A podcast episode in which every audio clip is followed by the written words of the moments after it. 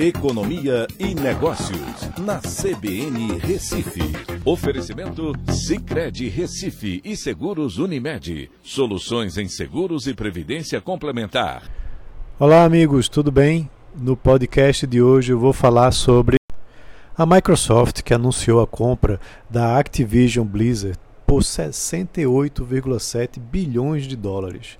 Essa foi a maior aquisição da história da Microsoft e se torna agora dona de jogos como Call of Duty, Candy Crush Saga, que são jogos com recorrência de faturamento muito elevados e pouco investimento.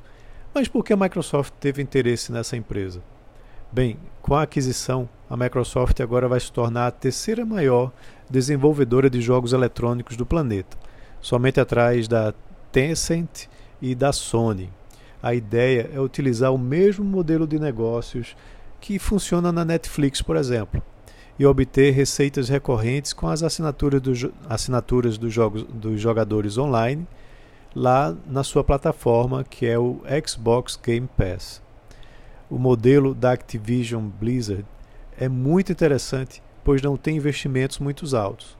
Mesmo assim, lança novas versões de seus jogos regularmente cobrando novas licenças e obtendo receita com customizações e pacotes de expansão, que aí geram perto de 80% em receita recorrente. Mas o ponto que mais chama a atenção, aí é onde está a questão mais importante, nessa movimentação da Microsoft, é a aquisição de uma empresa que tem muita expertise no metaverso.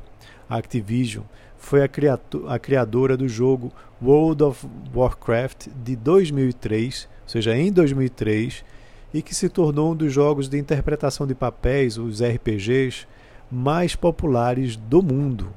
A Microsoft passa então a ser dona da expertise da equipe da Activision na construção de universos virtuais onde a interação entre pessoas ocorre através de avatares.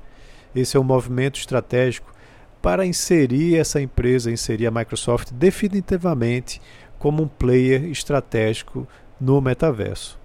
E é mais um importante passo que chama atenção na movimentação das eh, grandes empresas de tecnologia em direção à interação de realidade virtual e aumentada.